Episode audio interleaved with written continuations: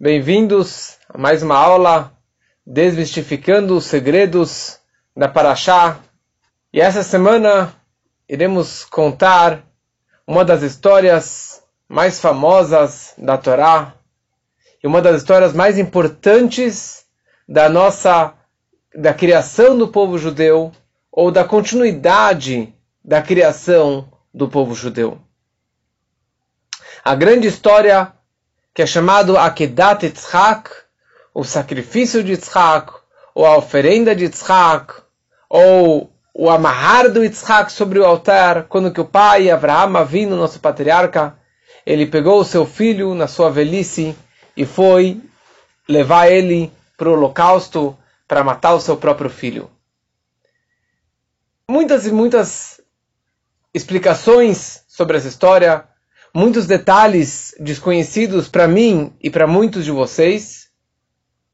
E eu gostaria hoje de passar um pouco na história e alguns detalhes importantes sobre essa história e o que isso tudo vem nos ensinar para a nossa vida. Quais são as mensagens de toda essa história do Akedat Yitzhak, do sacrifício de Yitzhak, para a minha vida hoje? E aliás, por que é tão importante essa história? Tá bom. Abraão foi lá, pegou seu filho, e com 99 anos, desculpa, com 137 anos, Abraão, ele é ordenado por Deus para matar o seu filho. Ele foi lá, levou ele para o Monte Moriá e estava disposto a sacrificar o seu próprio filho. Mas várias outras pessoas também deram a sua vida por um propósito. Várias pessoas do mundo entregaram a sua vida para alguma missão, para difundir alguma ideia que ele estava criando. O que é tão importante essa história? E aliás, essa história, esse texto da Torá, nós lemos diariamente a história com todos os detalhes na de manhã, no Shacharit, nas bênçãos matinais, a gente lê diariamente essa história. No Rosh Hashanah, nós lemos na Torá essa história.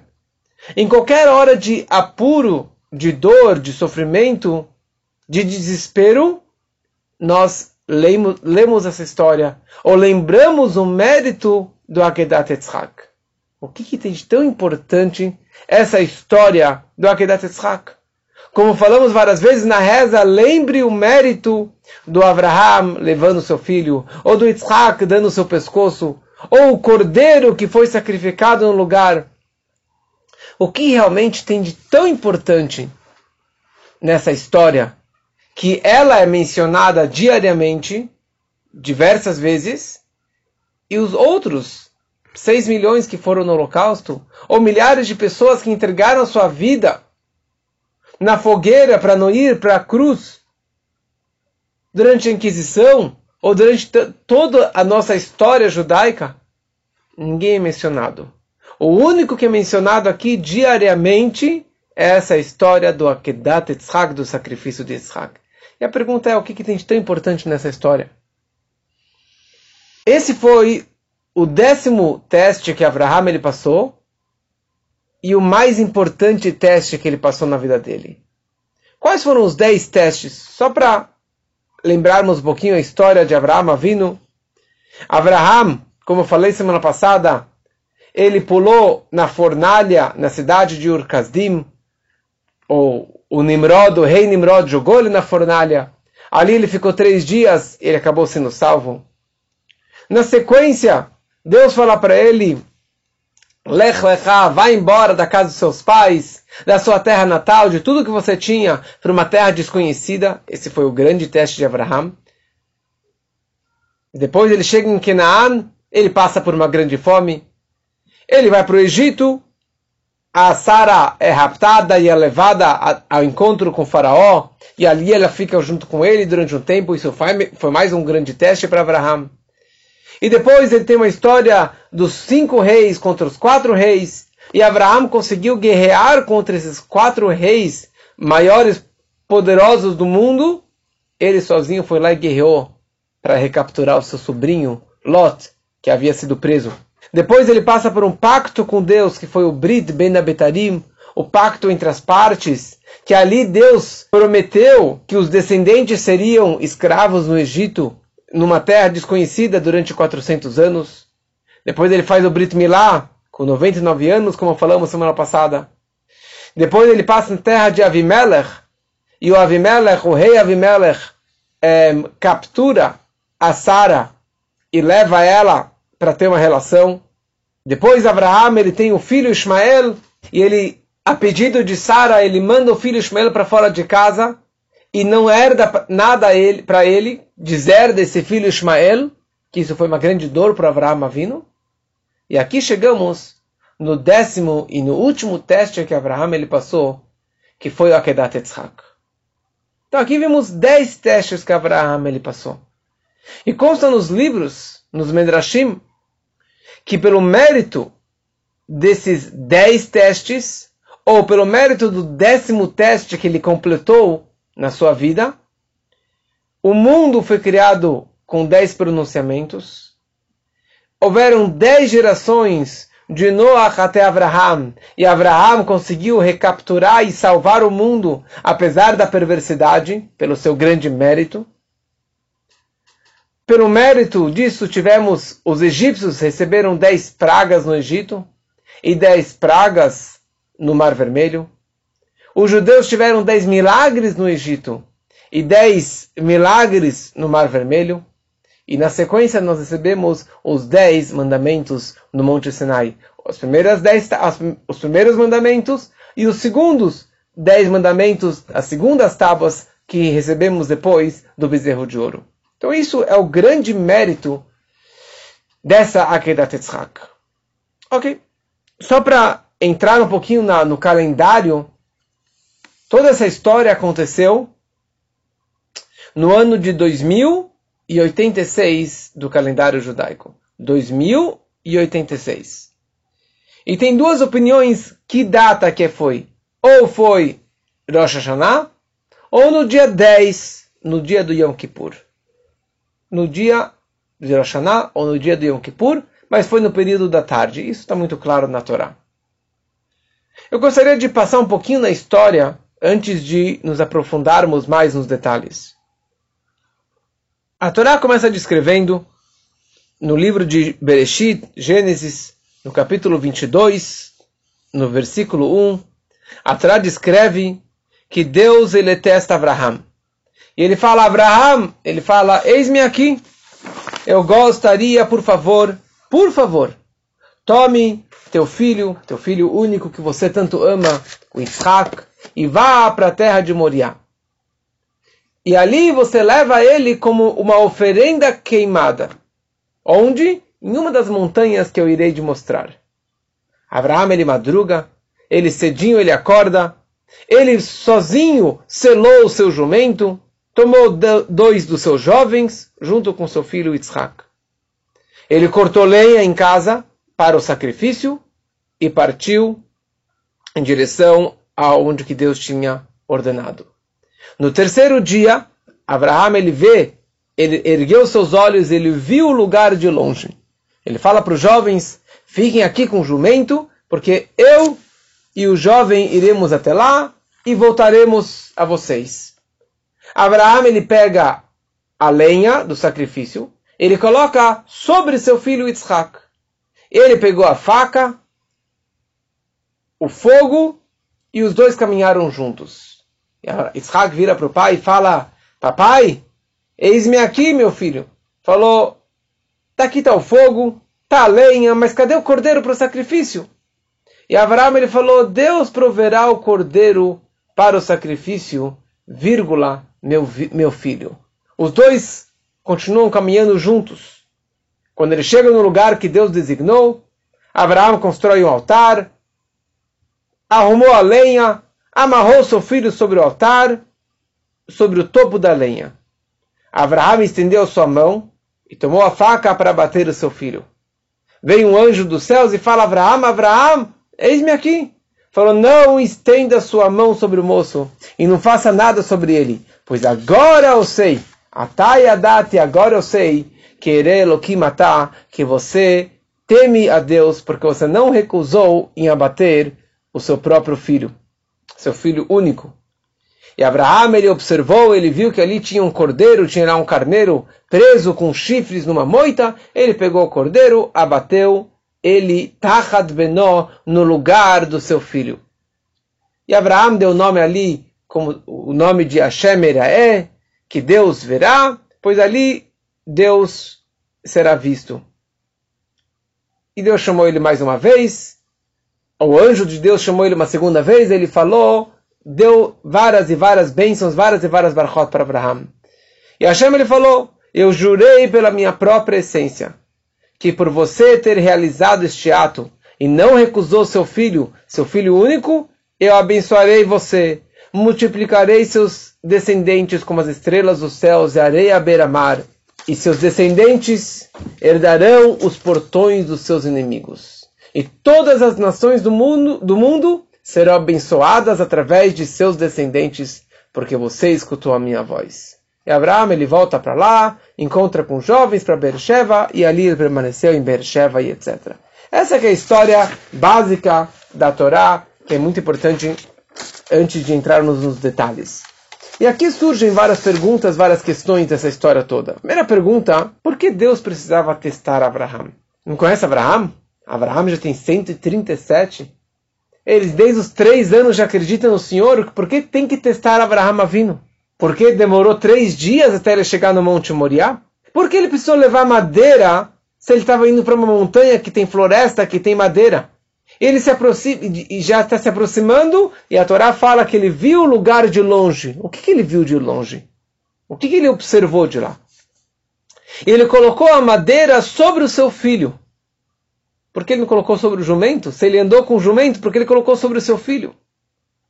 Por que demorou tanto tempo para ele chegar lá?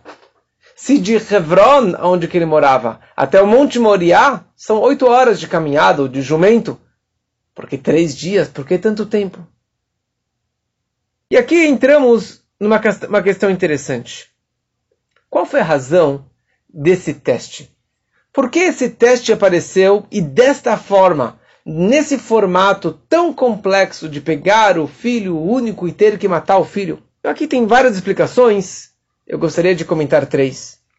Primeira coisa, Deus ele testa, testa os fortes. Porque ele sabe que ele tem essa força. Quando você tem um, um jarro forte, você não se importa de bater nele um pouquinho ou de carregar de um lugar para o outro, porque você sabe que ele é forte, que ele é rígido, que ele vai aguentar. Deus ele sabia a força de Abraão. Ele sabia a força que ele tinha. Mas está escrito nos Salmos Hashem Tzadik Ivchan. Deus ele testa os tzadikim. Deus ele testa os tzadikim. Para ver a força deles para que eles possam superar tudo isso, para que eles possam demonstrar toda essa sua energia, a sua força máxima, a sua, a sua fé máxima em Deus. Automática, mais um ponto. No momento que Abraão ele foi testado, ele começou a ter muitos e muitos mais followers, seguidores. Abraão, ele tinha o, o, o maior Instagram da época, o maior Facebook da época, todo mundo seguia ele. E cada vez mais as pessoas, pessoas seguiam ele. Então, no momento que ele passou por um teste desse tamanho, ele teve muito mais followers. Na verdade, ele conseguiu ter que muito mais pessoas que seguissem o caminho de Deus, do monoteísmo, e não o caminho do mundo da mentira e tudo que o mundo levava e a idolatria que o mundo fazia. E aqui também teve mais um ponto interessante. O que muitas pessoas perguntam até hoje. Por que o justo sofre? Por que o tzadik ele sofre? E aqui nós percebemos essa história toda que Deus ele testou Abraham para que ele pudesse receber uma recompensa das maiores recompensas. Essas bênçãos todas que Deus abençoou ele, seus descendentes como as estrelas do céu, como a areia da terra. Todo mundo será abençoado por você. E você vai dominar os seus inimigos. Ou seja, todas as bênçãos que ele precisava veio graças a esse grande teste que Abraão ele acabou passando. E ele tinha força de passar por esse teste. E Hashem ele fez que ele, na verdade, Abraão ele caminhou por três dias para que ninguém dissesse que ele foi na empolgação. Porque muitas vezes, quando você está com uma ideologia, ou você está na adrenalina, você vai e faz coisas malucas, você faz coisas é, ilógicas, você faz além da sua força, da sua capacidade. Mas três dias caminhando devagar, ele teve muito tempo para meditar e de não fazer pela empolgação e de não estar confuso e para demonstrar que ele não mudou de ideia. Apesar que ele caminhou por três dias, ele ainda conseguiu ir convicto, ele com o filho. E aqui Abraham, ele desmentiu muito que as pessoas diziam contra ele. Abraham, ele realmente não, não tem aquela fé máxima em Deus. Ele pode ser uma pessoa mais hospitaleira, tenda aberta para todo mundo. Ele tinha muito dinheiro, dava comida e bebida porque ele queria propagar o seu nome, propagar o seu, o seu projeto. Mas não pela verdade. Não em nome de Deus. Talvez as pessoas diziam, se ele fosse pobre, ele não ia seguir dessa forma. Se ele não tivesse todos esses seguidores, talvez ele não seguisse esse caminho. E aqui Deus ele coloca ele num teste o décimo teste que desmentiu tudo isso. Nesse décimo teste, ele viajou por três dias fraco, sem dinheiro. Era uma situação de mega sofrimento, de matar o seu filho único, que seria o seu herdeiro, o herdeiro judaico, o herdeiro da sua fortuna, o herdeiro que daria continuidade às suas ideologias, ao monoteísmo. E aqui Abraham, ele vai feliz, convicto, com desejo de fazer a vontade de Deus. Vai Ashkem Abraham, Baboker Abraham, ele madruga, ele acorda cedinho e sozinho ele monta o seu jumento. Para quê? Para conseguir fazer a vontade de Deus. E é essa que é toda a ideia aqui de Abraham vindo demonstrar para Deus, ou Deus demonstrar nele, ou através dele, essa fé máxima, essa fé ilógica, incondicional em Deus. Que isso se chama Mesirut Nefesh, um autossacrifício, uma dedicação total a Deus. Vem o Satan, e aqui o Satan, que é o anjo da morte, o anjo do mal, que é aquele que se investiu na cobra também, na história da cobra do fruto proibido, Vem o Satan e ele vem atacar Deus. Ele vem com um argumento muito forte contra Deus. Ele fala: olha o seguinte, Deus. Yitzhak nasceu de uma forma milagrosa. E Abraham ele faz uma festa de aniversário, uma festa pelo nascimento do Yitzhak. E ele faz um banquete, chamou todos os reis, os ministros e os gigantes, todas as pessoas importantes da época vieram para essa grande festa de Abraham Avino. Vem o Satã para Deus, ele fala, mas para o Senhor ele não trouxe nada. Ele não trouxe nenhum pombo, nenhum carneiro, nenhum cordeiro, nenhuma vaca, nada. Ele não trouxe nenhuma oferenda ao Senhor. Sabe, Deus, disse o Satã. Abraham ele fez tudo isso daqui para si. Ele não fez aqui pensando no Senhor. Ele não fez aqui para propagar o monoteísmo. Ele não pensa no Senhor. E Hashem respondeu para o Satã, ele falou, saiba que Abraham, eu conheço ele muito bem. E tudo isso que ele fez, ele fez para propagar o meu nome. Ele não fez pensando em si. E saiba, Satan, ele estaria disposto a matar o seu próprio filho por mim. Duvido, disse o Satan.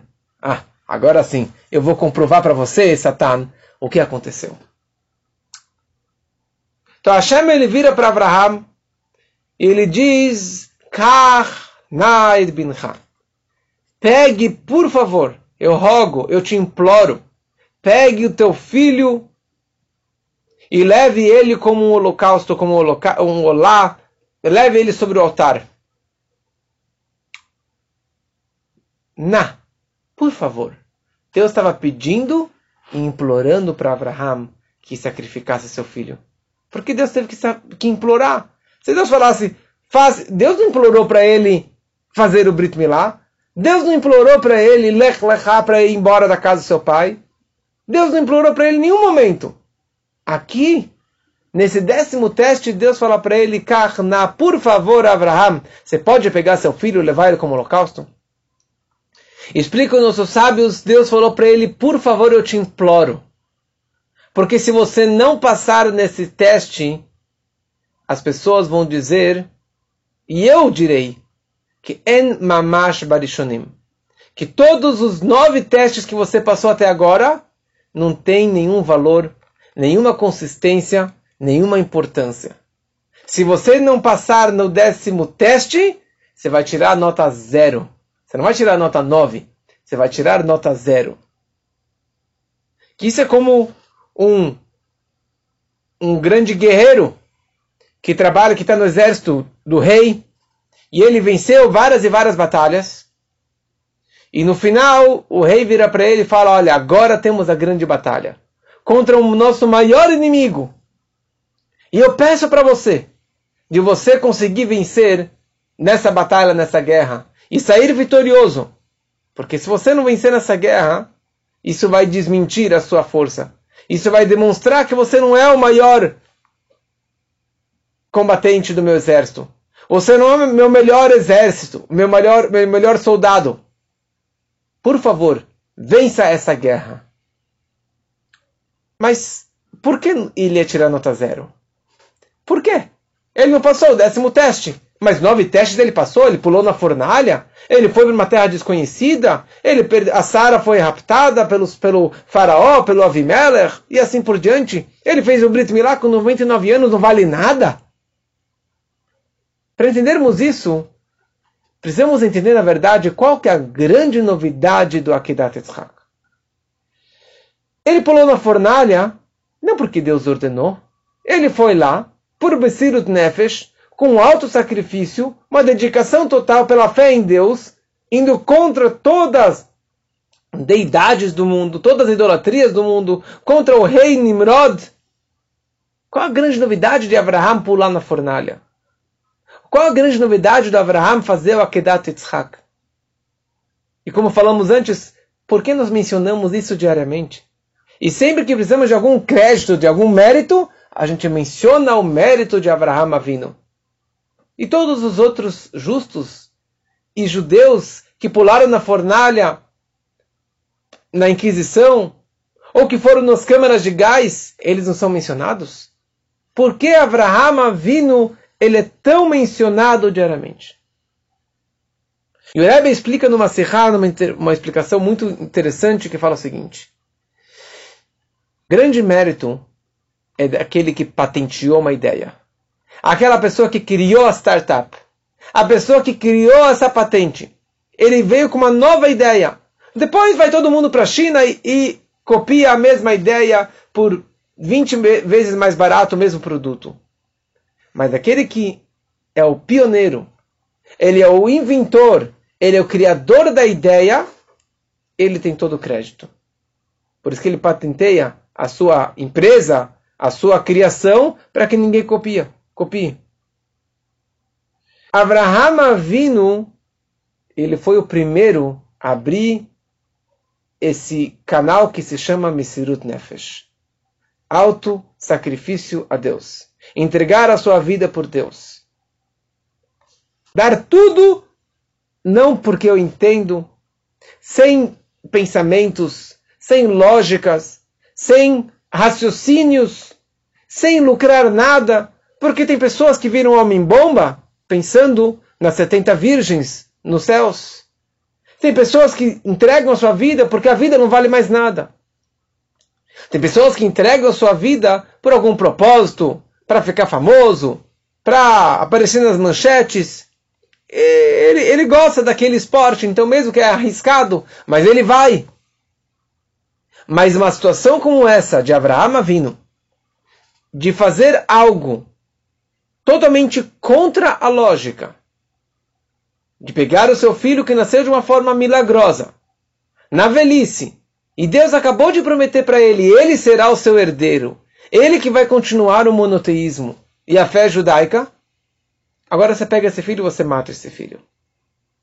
Então aqui ele não está difundindo o nome de Deus, pelo contrário, ele está envergonhando o nome de Deus. Ele não está ficando famoso, porque pelo contrário, ele vai matar o seu filho, então acabou a fama dele. E ele não vai ter nenhuma recompensa no mundo vindouro, nem neste mundo, nem no mundo vindouro. Não vai ter nenhuma recompensa lá em cima. Ou seja, isso é uma submissão, é uma autoanulação, é uma auto-entrega para Deus de uma forma completa e verdadeira. Por isso que Abraão Avinu, ele é mencionado diariamente. Ele foi aquele que abriu aquela mata virgem. Ele foi o primeiro que pulou naquele rio congelado. Ele foi o primeiro que abriu esse registro do que se chama Mesirut Nefesh. E no momento que ele se entregou dessa forma, no momento que ele abriu essa força, essa, essa iniciativa de de autodedicação a Deus. Agora, os outros seguem esse caminho. Já não tem mais o poder e não tem o grande mérito daquele que abriu aquela mata virgem. Abraham, ele foi de cara e coragem, ele foi de cabeça, ele foi, entregou tudo para fazer a vontade de Deus. Agora nós, os seus descendentes, os seus herdeiros, nós temos, nós temos isso daqui de herança. Nós temos esse poder, essa fé e essa força de entregar tudo por Deus de uma forma hereditária desde Abraham Avinu. Eu não tenho mais esse crédito. Então, todas as pessoas que entregaram as suas vidas para fazer algo judaico, para não abandonar a fé judaica, parabéns, você tem um grande mérito. Mas o mérito todo, o maior mérito é do Abraão vindo, porque ele foi o primeiro. E ele que abriu essa coragem, essa força, e isso ele passou de uma forma hereditária para todos nós. E aqui tem um ponto interessante nessa história. Abraham, ele enxergou toda essa história de pegar o seu filho como fazer um korban, uma oferenda a Deus. Que nem no templo sagrado de Jerusalém, no Beit HaMikdash, haviam todos os korbanot, todas as oferendas de animais, de pombos, de farinha, em nome de Deus, as oferendas, os sacrifícios. Aqui Abraham enxergou pegar o meu filho e fazer dele um korban, uma oferenda a Deus. Então ele enxergou isso aqui, tudo que tem num procedimento de um korban, eu vou fazer exatamente isso também com este meu filho, o Yitzhak. Então Abraham ele fala para Deus, olha, somente os Kohanim, os sacerdotes, que podem fazer essas oferendas? Eu não sou um Korban, eu não sou Kohen. Deus vira para ele e fala sim, Abraão, você é um Kohen. Abraham é Kohen. Por que você é Kohen? Porque quando, na semana passada, teve a guerra dos quatro reis contra os cinco reis. E daí o Malkitzedek, Melech Shalem, o rei Tzedek, que era o rei de Shalem, que era o rei de Jerusalém, ele veio ao encontro de Abraão, deu para ele vinho e pão, e ele abençoou Abraão, e depois ele abençoou a Deus. E Abraão deu para ele o seu dízimo, que é a primeira vez que aparece o dízimo na Torá, o Maser, porque ele era o sacerdote. Então Deus falou, ele, muito bonito o que ele fez, esse rei de Jerusalém, de Shalem, mas ele primeiro elogiou Abraham e depois elogiou a Deus. E primeiro deveria ter elogiado a Deus. E por isso Deus falou para Abraão: Eu retirei dele esse título de Kohen e eu dei agora para você. Então você é Kohen, então você pode fazer muito bem o sacrifício do seu filho. Então Abraão ele madruga, ele vai na cama do Yitzhak, que Yitzhak não era uma criancinha como que tem naqueles desenhos, nas imagens de um bebê sendo sacrificado no altar. Abraão ele tinha 137 anos e o Yitzhak ele tinha 37 anos, porque ele nasceu quando ele tinha 100 anos. 37 anos, já era um homem, um adulto, maduro. E ele foi lá, acordou Yitzhak em silêncio para não acordar a Sara, para que ela não mude de ideia e que ela permita que eles vão fazer o que eles precisam fazer. Mas ela achava que ele estava indo para Yeshiva. Ela não sabia que eles estavam indo para fazer o Akedat Yitzhak. Então Abraham ele pega lenha. Por que ele não pegou lenha da montanha que ele estava indo? Ou no meio da estrada? Porque ele precisou carregar três dias lenha nas costas? Porque já que ele ia fazer um, um, um korban, uma oferenda a Deus, as regras de oferendas no templo, a madeira ela era verificada o animal precisava ser perfeito e a madeira e a lenha precisava ser perfeita e não bichada, não estragada, não mofada. E para isso, Abraão ele pegou lenha de casa, que eram lenhas perfeitas. E talvez lá na floresta ele só iria achar lenha bichada, estragada, ele não teria como então fazer o sacrifício do seu filho. Por isso que ele levou desde casa essa lenha. E eles estão se aproximando do monte Moriá, que ele não sabia ainda onde que era. O Monte Moriá, que ali seria construído o templo sagrado de Jerusalém, o Beit HaMikdash. Fala a Torá, vai na vaiar. Ele enxergou, ele avistou de longe. Ele viu. O que, que ele viu? Ele viu uma nuvem preta ao redor de uma montanha. Mas só ele que viu isso. Os dois que estavam com ele, os dois empregados. E o seu filho Isaac não viu isso. Só ele que viu.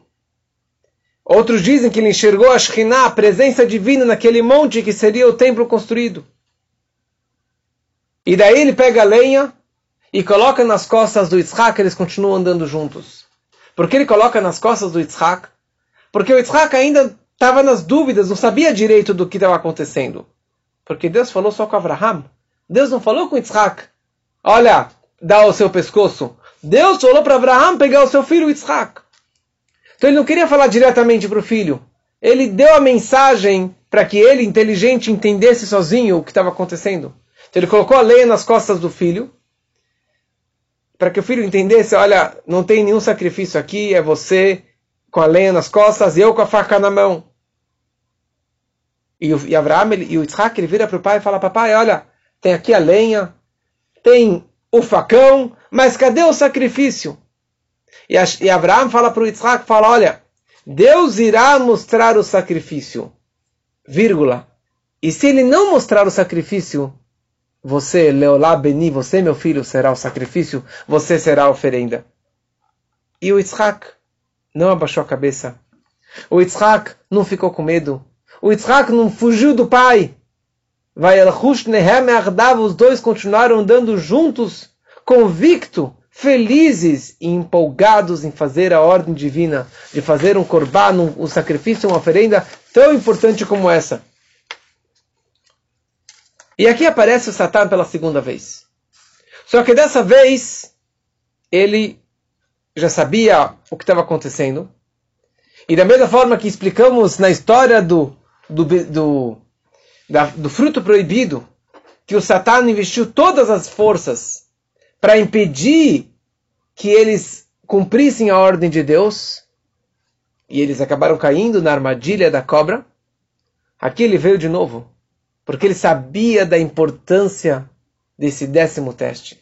Ele sabia que Abraão, se ele passasse pelo décimo teste, ele ia receber todas as bênçãos. E é ali que o judaísmo iria ter um, uma força, uma, um crescimento enorme na fé e na conexão com Deus. Então, primeiro ele se aparece para Abraão como um velho, idoso. Ele começa a conversar com Abraão: para onde você está indo? Falou, oh, estou indo fazer um sacrifício para Deus. Mas cadê o sacrifício? Cadê o animal? Falou, olha, é, se não tiver, vou matar meu filho. Você está louco? Você teve um filho agora, na velhice, com 100 anos, e a Sara com 90 anos, que nem conseguia engravidar, e se apegar a matar seu filho? Não, porque assim Deus me falou. Falou, você está imaginando. É um sonho teu. Imagina, você não deve escutar essa ordem de Deus. É só uma imaginação tua. Não, nunca aconteceu isso. Deus te deu um presente e depois ele fala para você matar esse presente, me devolve o presente. Um milagre como esse, de repente você vai perder tudo isso? E ele que é teu herdeiro ainda, ele que vai seguir o seu judaísmo? Volta para casa, imagina. E o Abraão ele entendeu que aquele era o Satã. E ele começa a gritar com ele e falou: Tsetame, vai embora daqui, seu impuro. Vai embora daqui, eu não acredito em você. E meu coração está conectado, está apegado a Deus. E eu não escuto as suas baboseiras, as suas besteiras. Pode ir embora daqui. E com isso, o Satã desapareceu. Então ele falou: Bom, se eu não vou conseguir com Abraão, eu vou tentar com Yitzhak. Porque eles tinham passos diferentes. Abraão ele tinha 137 anos e Yitzhak tinha 37 anos. Então o Satã aparece para o como um jovem ligeiro, E ele fala, onde você está indo? Falou, olha, a gente está indo para o sacrifício. Mas como assim? Falou, ah, se for necessário, é isso que Deus falou. Mas você ouviu Deus falando? Não, não, falou, não ouvi. Deus falou pro, falou pro meu pai, e meu pai me, me ensinou, e eu estou disposto para fazer isso tudo. Ele fala, olha, se você não se importa com a sua vida, it's your problem. Mas tem a pena da sua mãe, a Sara. A Sara tem 127 anos. Você acha que ela vai aguentar uma notícia dela que o filho dela foi morto? Que o filho dela foi morto pelo marido? Pelo próprio pai? Ela vai morrer. Ela vai ter um ataque cardíaco.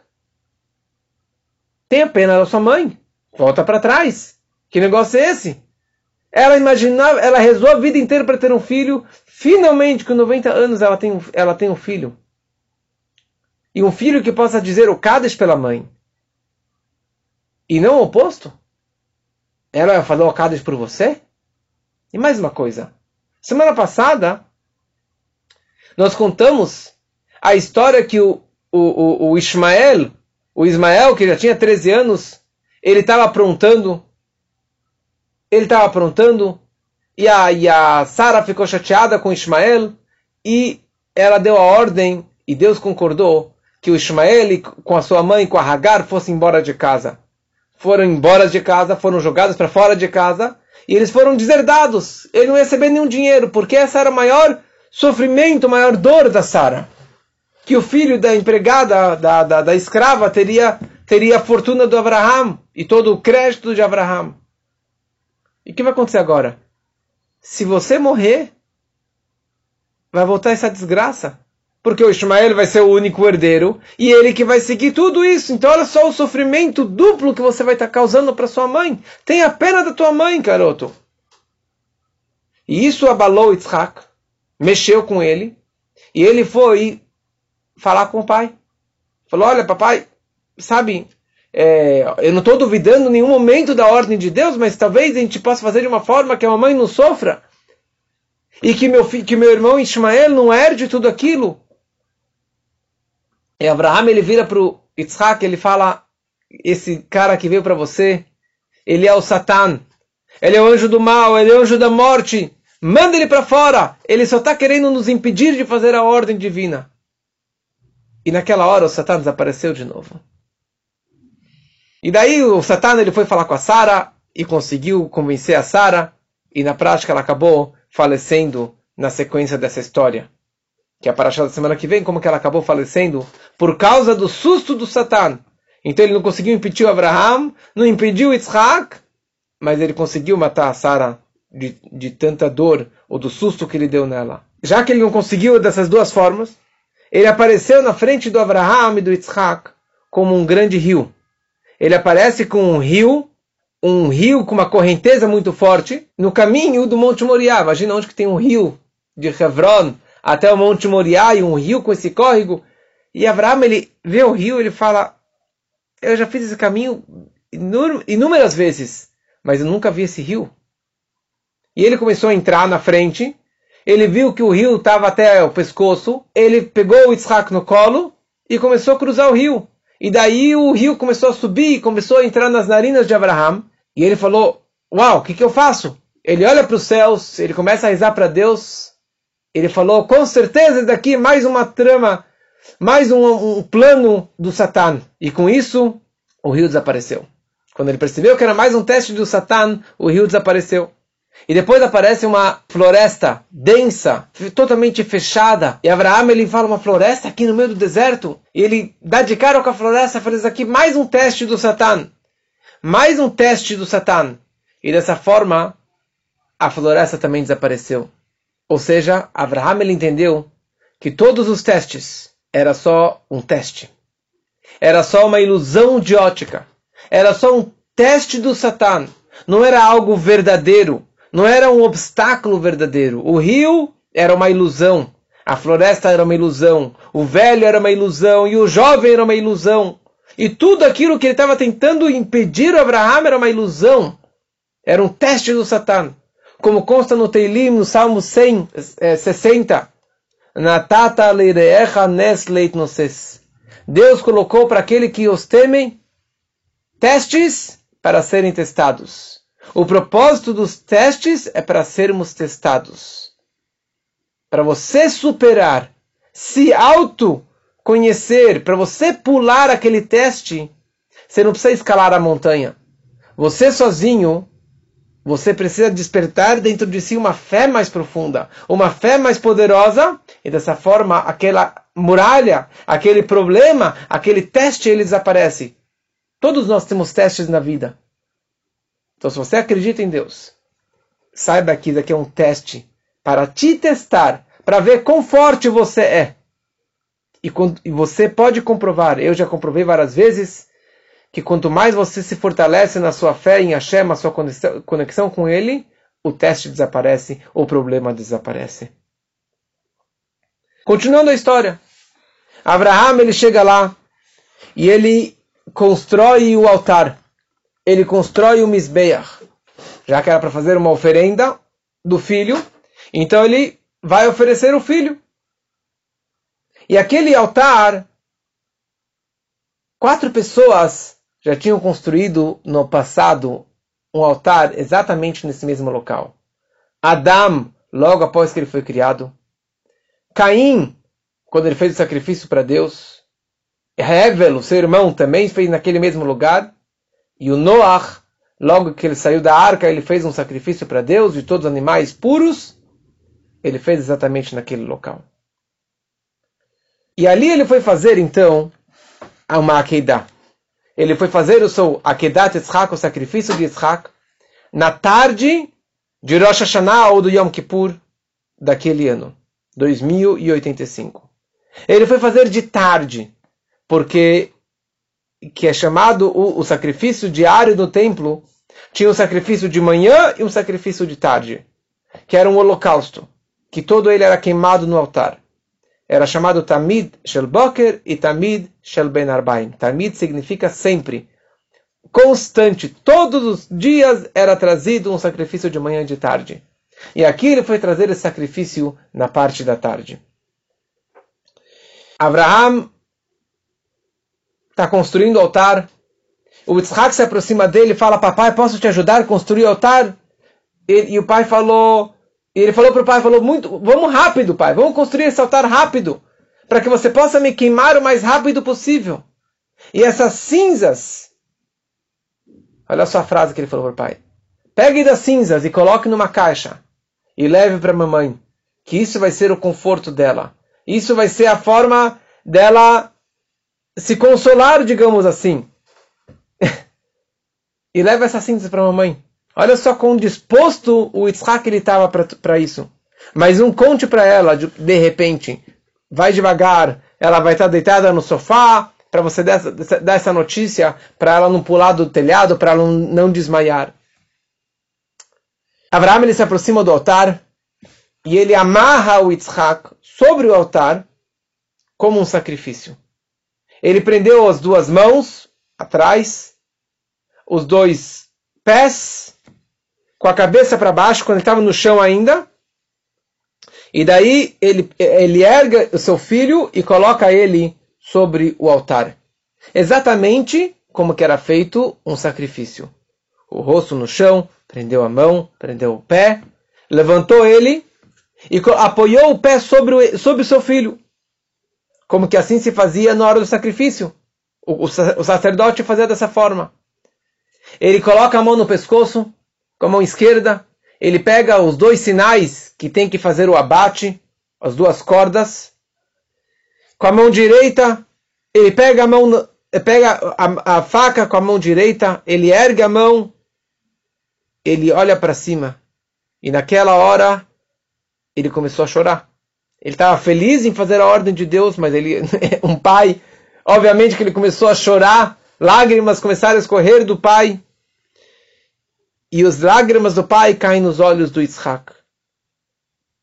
Por isso que a gente fala nas rezas, Aneino, que Deus nos, nos acuda, nos atenda, da mesma forma que Deus atendeu Yitzhak sobre o altar. E o altar ele estava lá preso. Desculpa, o Yitzhak estava totalmente preso, que nem um sacrifício, não tinha como se movimentar, não tinha mais como fugir daquele momento. E o Yitzhak ele está virado para cima agora no altar, Ele olha para cima, de repente ele olha que as comportas do céu se abriram. E ele enxergou os anjos celestiais. E os anjos estavam chorando. E as lágrimas dos anjos caíram nos olhos de Yitzhak. E por isso, de acordo com algumas opiniões, o Yitzhak ele ficou cego a partir daquele momento, pelas lágrimas que caíram nos seus olhos. E os anjos viram para Deus e ele fala, Senhor do universo, o Senhor é tão misericordioso, o Senhor é tão bondoso, como que isso é, como se permite que um pai, ou como se ordenou que um pai matasse seu próprio filho? E o Yitzhak ele viu os anjos. Abraão não viu os anjos, mas o Yitzhak ele viu os anjos. E Deus fala para eles: Lembram? 2085 anos atrás, quando eu criei Adão e Eva, vocês anjos viraram para mim com argumentos mais que querendo. Quem é o homem? Por que se foi criar o homem lá embaixo? Deu o mundo para nós, para os anjos.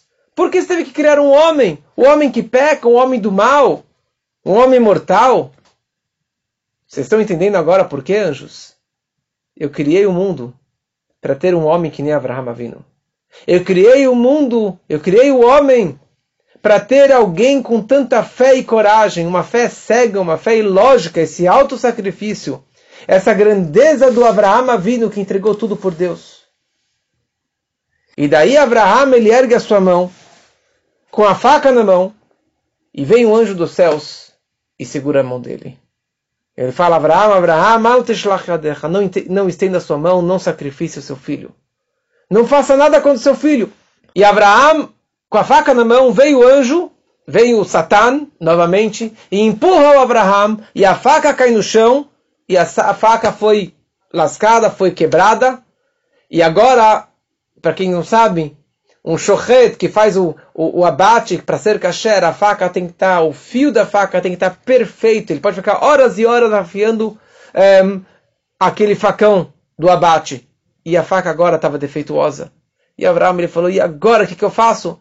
Então talvez eu tenha que estrangular meu filho com as minhas próprias mãos. E daí vem o anjo falar para ele: Alteshlach não estenda a sua mão, nem com a faca e nem com a tua mão. Tá bom, anjo? Então eu vou então derramar algumas, algumas gotas de sangue para ser considerado um, um, um, sacrifício. Vou rasgar uma veiazinha, vou tirar ali um, um revito, um pouco de sangue, vou aspergir sobre o altar e vai ser considerado um sacrifício, porque Deus falou para mim fazer o sacrifício. Ve'altaslo, meu pai, não faça nada, nem uma gota de sangue. Então, então Abraão ele falou, calma aí, não estou entendendo. Então, meu sacrifício não valeu nada. Tudo que eu fiz até agora, eu perdi. Eu tirei nota zero, porque eu não passei no teste. Deus falou para fazer o sacrifício. Eu não matei meu filho e nenhuma gota de sangue, então eu não passei no teste. Meu corban não foi aceito. Tudo foi à toa. E Deus fala para ele: Não, não foi à toa. Tudo isso aqui foi um teste. Eu não falei para você matar seu filho. Eu falei para você levar ele sobre o altar. Você colocou ele no altar, pode colocar ele para baixo. Era só isso que eu queria de você. em nenhum momento eu falei para você fazer uma shkita do seu filho. Eu não falei para você fazer matar o seu filho. Simplesmente colocar ele sobre o altar. Agora você pode colocar ele para baixo. E aqui tem uma coisa muito interessante sobre essa conversa do Abraham com Deus. E aqui está uma, uma, uma novidade, um, um, uma explicação muito, muito interessante do Rebbe sobre tudo isso. Abraham em nenhum momento suspeitou de Deus. Em nenhum momento ele teve dúvidas na ordem de Deus. Se ele estava disposto a fazer tudo de corpo e alma e matar o seu próprio filho. E ele em nenhum momento perguntou. Quando Deus falou para ele, vai, ele foi. Pegar o filho, ele foi. Sem sacrifício, sem sacrifício. Tinha essa contradição na cabeça dele, ele deixou para trás. Porque eu tenho que fazer porque Deus falou. E ele foi em diante. Aí Deus falou para mim, seu filho herdeiro, que Beitzhak Karele Hazara, ele será a sua continuação. Tudo bem, isso aqui não vai me abalar. Eu vou fazer isso aqui porque Deus ele quer. Agora, ele pega o filho, pega a faca na mão, vou matar meu filho e com isso eu cumpro a minha missão. Agora Deus fala para ele: não, não, não, não, não, não. Não mata seu filho. Tá, então se eu não vou matar, então é, eu vou tirar um pouco de sangue, daí vai ser considerado como um sacrifício também. E dessa forma eu estaria cumprindo a minha missão. Deus falou para ele: não, não, não, nem gota de sangue. Daí que Abraão ele falou para Deus: desculpa, mas agora que eu não estou entendendo nada, posso contar para o Senhor? Posso falar o meu dilema interno? Não que eu estou suspeitando o Senhor, mas eu que agora estou perdido, não estou entendendo nada que está acontecendo. Eu não estou me espantando contra o Senhor. Mas você falou para fazer, eu fui e quero fazer. E agora não é para matar e nem tirar uma gota de sangue? Então Deus falou para ele, era só um teste. Eu só queria ver até quanto, até que ponto você acredita em mim. E ele fala para ele a frase que matar. Agora eu sei que você realmente me teme. Agora eu sei que você realmente acredita em mim. Agora eu sei que você realmente me ama. Não porque você fica famoso, porque você tem dinheiro, pela sua fama e assim por diante. Simplesmente pela fé máxima em Deus. Foi o maior teste para ver se você vai fazer aquilo que eu pedi sem questionar, sem, me, sem duvidar da minha ordem. E agora eu sei que você realmente é capaz. E você cumpriu a minha fé. Você cumpriu a minha missão. E se você não passasse nesse décimo teste, você ia tirar nota zero e não nota nove. Porque você ia demonstrar que tudo que você retro, retroativamente fez até agora, você fez pelo seu interesse particular. E não porque você acreditava em mim. Agora eu sei que você realmente me teme e que você fez aqui tudo isso aqui por mim e nem, sem outros interesses por trás.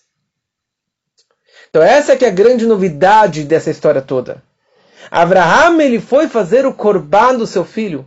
Ele queria fazer o, o sacrifício do Yitzhak como um sacrifício, literalmente.